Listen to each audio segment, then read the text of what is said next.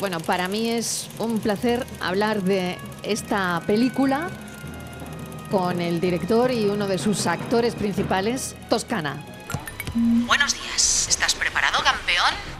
No me gustaría estar ahí ahora contigo para, para echarte una manita. No te entretengas mucho, ¿vale? Tienes hora y media para llegar a la clínica con el esperma. No tendrá cambio de 50. Es para un taxi que no, no tiene. Oye, perdona, pero no he encontrado...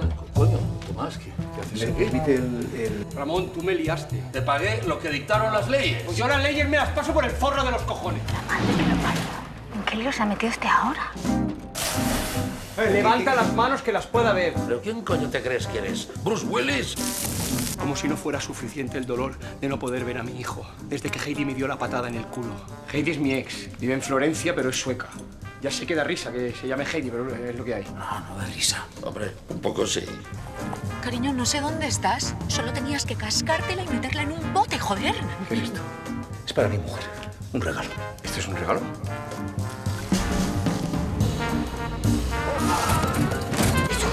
Yo creo que deberíamos centrarnos en el tema del chaval, en Albert. ¿Ese quién es? Tu hijo. Walter. Walter, coño. Perdón, perdón. Tomás, tienes que hablar con tu hijo y no esperar a la siguiente postal.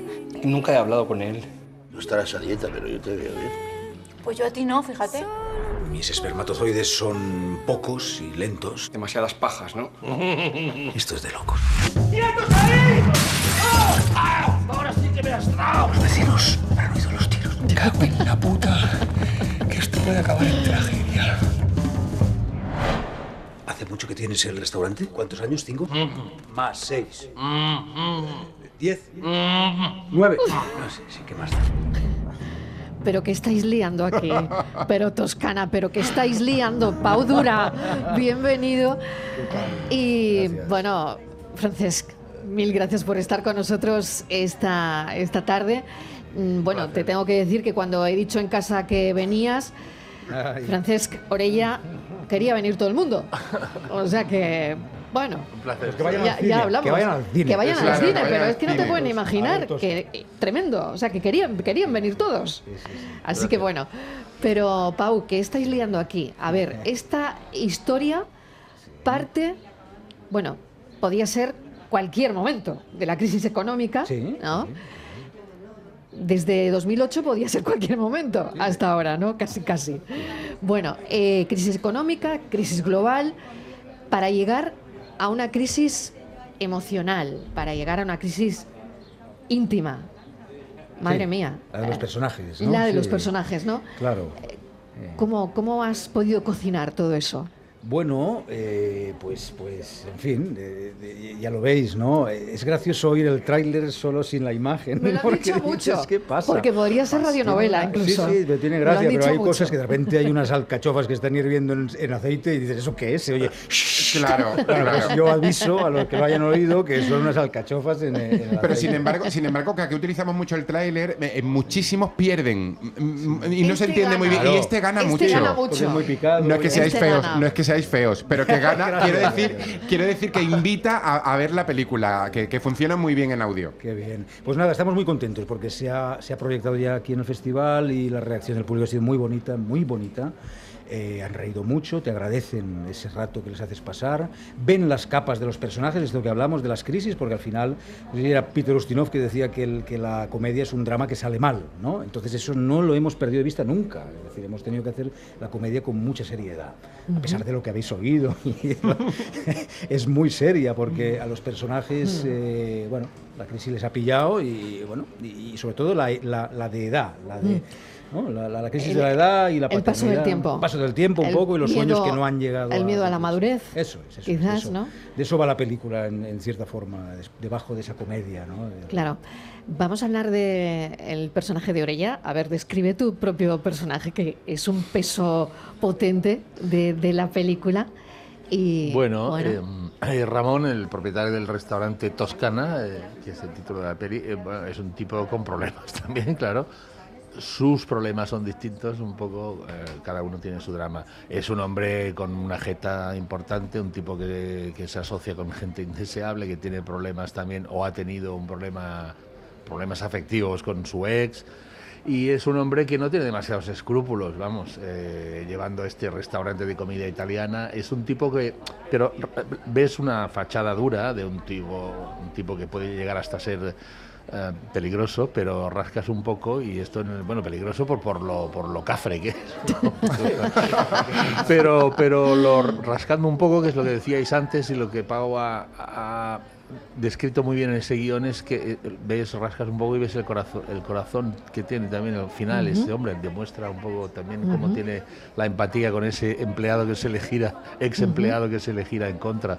No, es un personaje con capas como todos y un gusto ha sido. ¿A quién se le ha ocurrido lo de mm, secuestrar a un crítico culinario? Ya. Bueno, ¿De, eh, dónde viene eso? Pues la verdad es que lo del Esa crítico ocurrencia. llegó, llegó más tarde, porque yo creo que a la hora de escribir, eh, cuando ya estaba el crítico gastronómico, este, eh, cuento que para los oyentes, eh, que yo interpreto al crítico este que, que de, camino, Mm. de camino a la clínica de fertilización, que va con un bote de esperma, de su esperma en el bolsillo, tiene un pequeño percance con la Vespa y entra al restaurante Toscana a pedir cambio para un taxi. Con la mala fortuna de coincidir con un ex, eh, un ex chef. Hay un ex pinche, que es Edu, Edu Soto, Sí. que le reclama aquí a Francesc Corella, al propietario del restaurante, un finiquito que le debe. Y entonces hay un secuestro, un secuestro en el que yo me veo involucrado allí sin, sin comerlo ni beberlo. ¿no? Entonces, claro, cuando llegó el momento también que iba avanzando la historia, dije, hostia, si además él ha estado allí. en fin, y, y efectivamente es bonito que sea un crítico que estuvo por allí, pero, pero lo tiene callado, no, no, cuenta que nada. comió allí, pero que hizo una crítica de mierda. Mierda, Claro. sí, eso es uno de los giros de la, de la historia. Pero vamos, ya, como veis, eh, yo creo que la, la película gira en torno a la paternidad. Nació en un momento personal mío, íntimo, de, cuando, cuando fui padre, y, y con mucha ligereza teníamos ganas de hacer una película que tiene, un, que tiene una base dramática chula, de personajes con mucha ternura, incluso el, el cafre que dice Francesc tiene mucha ternura, incluso el de la escopeta de Soto justamente es, un, es como un niño perdido con una escopeta de verdad. Eh, Con otro problema de paternidad. y con otro problema de También, paternidad porque claro. no ha criado a su hijo, entonces ahí hay una- unas reflexiones y, y los personajes como que nos, van, nos vamos ayudando sin saber cómo eh, esa, esa loca mañana que pasamos juntos a asumir nuestras propias miserias, los pequeños fracasos y, y darnos cuenta de que, coño, que al final, pues, pues aunque sea tan simple, nos necesitamos un poco los unos a los otros. Es la vida misma, al final, ¿no? Gente atrapada en, eh, no lo sé, en, en un sueño o en, o en los sueños perdidos, mejor dicho, ¿no? Sí, sí, O en sus pequeñas miserias, como O en sus Pau, pequeñas cada, miserias, cada uno, claro. ¿no? Pero que, cada uno tenemos las y que nuestras, todos ¿no? tenemos. ¿no? Todos Es verdad tenemos. que son como cuatro pequeñas islas, además cada uno con sus eh, con, su- con su- Sí. con, eh, el personaje que interpreto no, tiene unas dudas tremendas para dar ese paso de traer a alguien, a traer niños al mundo o no, ¿no?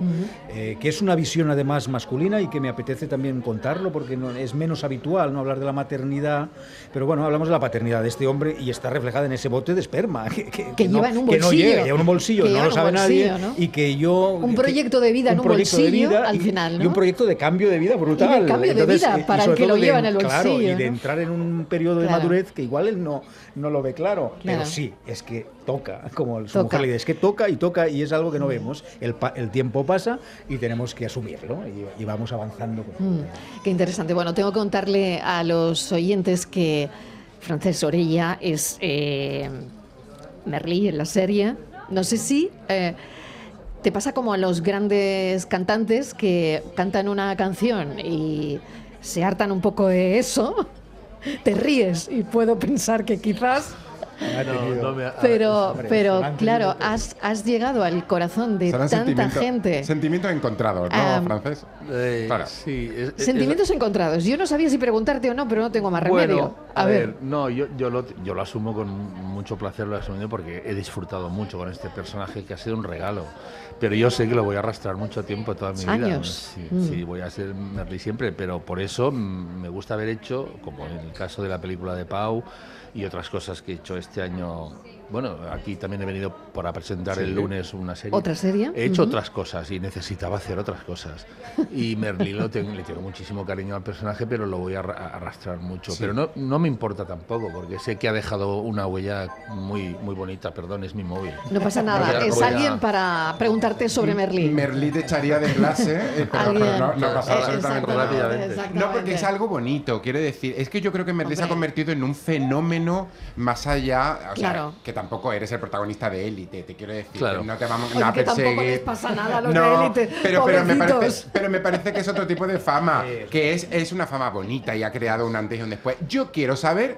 eh, a, a ver, es que, es que has unido, Sí, Pau, sí. has unido a Malena Alterio, Edu Soto, a Fraser y tú. ¿Eso cómo ha sido? Porque, porque vaya actorazo, pero a, a mí me parece que Claro, Ha sido una me- fiesta. meterle un poquito en Berea te habrá costado un poquito. No, No, no, ha sido un no, placer no, no. desde el minuto Bueno. uno. Desde la primera lectura nos divertimos mucho porque realmente, hombre, yo no soy un director de decir, yo tengo las cosas súper claras, vamos a hacer esto, tú vas a hacer esto. No. O sea, el, el- el- el trabajo del cine y del teatro y de cualquier creación así es, es contagiar mis ganas de hacer esta película y esta historia al resto y que todos avancemos a una. Entonces el trabajo fue con ellos, vamos, una fiesta. Yo, bueno, lo puedo decir francés, pero, pero realmente pocas indicaciones, si es que es ir, ir creando, ir diciendo, Maravilla. "Hostia, nos hemos pasado aquí, aquí hay que bajar.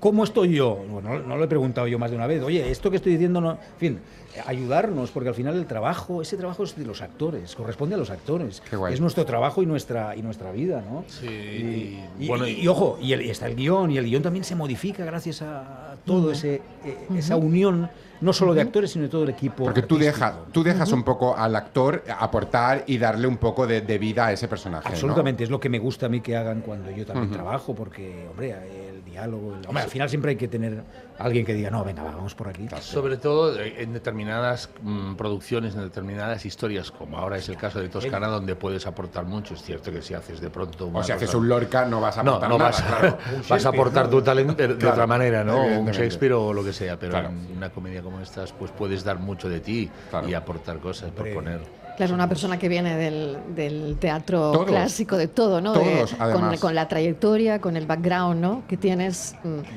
Bueno. esto también creo que eh, es otro registro, como llamáis vosotros, ¿no? Sí, eh, bueno, tanto Pau como yo hemos hecho mucho teatro, yo soy un poco mayor que él, pero bueno, sí llevo años de teatro Bueno, y todo esto es, un- es una gran figura del teatro catalán y español, pero es, es, una gran, es. gran peso importantísimo. De peso importantísimo. Eso, y para mí tenerle de amigo y tenerle en, las- en estos proyectos que hacemos, vamos, es el, uno de los grandes placeres. No, ha sido un gusto cuando haces algo a gusto con amigos y además mm, es divertido lo que haces, eh, es otro regalo. o sea, ¿Cómo está el teatro?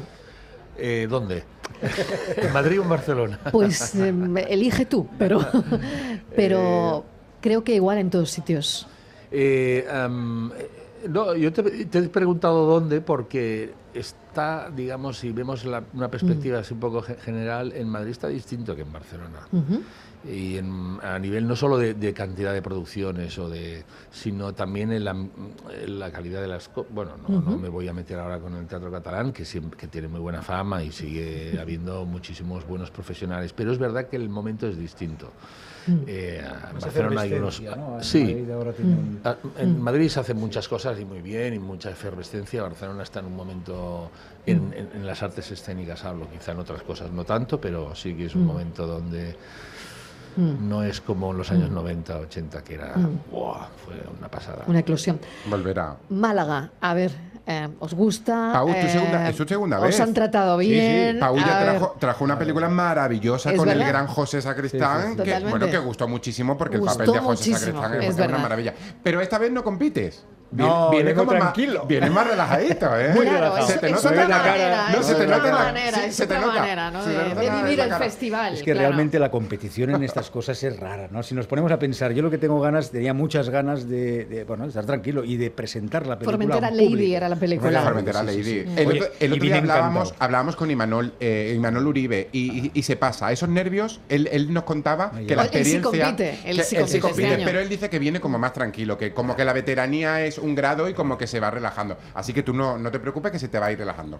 Sí, no, no, lo estoy. Sobre todo después de la reacción del público hoy. Eh, Estoy realmente lo confieso y lo, y lo digo que estoy muy satisfecho y muy, es muy bonito. Nos ha gustado mucho ver cómo han reaccionado, tanto para los momentos de, com- de comedia como Claro. para los momentos más no, tiernos. Yo os quiero decir una frase que me han dicho un, un periodista que ha visto el pase esta mañana y me han dicho, si llegara a competir esta película, tendría el premio del público. Ah, Eh, Y eso en Málaga. qué bonito, ¿eh? Y eso Qué en Málaga, Pau, eso en ¿eh? Málaga es muy bonito. Aquí porque es el premio del público. difícil, sí, ¿eh? Sí, sí, el lo premio sé, del lo público sé. está muy reñido Sí. siempre. Qué bonito esto, ¿no? Estaría bien. Sí, Bueno, sí, ya sí. el público ya nos ha dado un premio que ha sido Sí. reír hoy Sí. en la proyección. Entonces yo lo que tengo muchas ganas es que cuando estrenemos el día 27 de mayo favor. en toda España, pues que funcione y que la gente vaya, porque yo creo que sales con el diafragma y, el, y la caja torácica abierta y además le das vueltecitas a cosas y, y- y sobre todo luego tienes unas ganas tremendas de irte a un restaurante italiano a cenar. Qué Hacer lo ya un dos por uno, lo coño, mismo. Ya, ya es el planazo Oye, de la vuestra noche. comida preferida italiana, hombre, ya que estamos. La pasta. Bueno, claro, ¿qué pasta? A ver, no? ¿qué pasta? Yo- ¿Qué claro, ¿Qué, pre- pasta? qué En, pregunta? la- en el, en el restaurante se cocina una pasta que hago yo, que es una pasta con salchichas y alcachofas al vino tinto. Vale. Oh, qué bueno. De ahí la, esa la cocino. la fritura de la alcachofa sonando. Claro, que ha sonado shh, en el trailer. Bueno. ¿Y la tuya, Francés? Eh, me cuesta decidir. Eh, so- y soy muy de carbonara, pero soy muy de pesto y soy muy de, de, de, de- de putanesca. Depende del También, día. también depende Oye, ¿qué pasa día. con una película que había por ahí que me parece que la ibas a hacer antes? Si te ha cruzado este guion antes, ahora Sí. te metes en la otra. ¿Qué, Tenía qué que ha, ser qué la ha se- pasado sí, aquí? porque Toscana, realmente, eh, la, la que iba a ser mi segunda película la voy a rodar ahora a finales de verano, empiezo. que es una- Pájaros. Pájaros, que es una road movie europea, hasta Rumanía, a ver qué pasa en, por allí, porque vamos hasta el Mar Negro, donde está Mm. sucediendo ahora, desgraciadamente, todo lo que está pasando con Rusia, con Putin y tal. Pero esta, como costaba financiarla y, y La armarla, es más grande, es más complicada. Entre medias, un día leí Toscana de nuevo, una, una versión que, que Francesca había leído hace 10, 10 o 12 años, ahí es nada. Y entonces me reí tanto en el AVE leyéndola, y me había olvidado casi de ella, que dije, coño, vamos a intentarlo porque es un, es un espacio pequeño, es sencilla de mover, actores. Y encima voy a hacer yo de actor porque quiero hacer este personaje, porque soy yo, ese personaje soy yo. Eh, pues la, la movimos. Y entonces la que iba a ser la segunda, pues era la tercera, que también estoy muy contento. Porque Qué Bueno, porque necesario, qué es que era necesario una reírnos, comedia- qué es que era una necesario. comedia, viene muy bien. Viene muy bien, Bueno, sí, mil sí. gracias, Toscana. Gracias por haber estado con nosotros. Ha sido un placer, un auténtico placer. Placer nuestro, Cuidaos gracias. mucho, disfrutad de Málaga, Sí. por favor.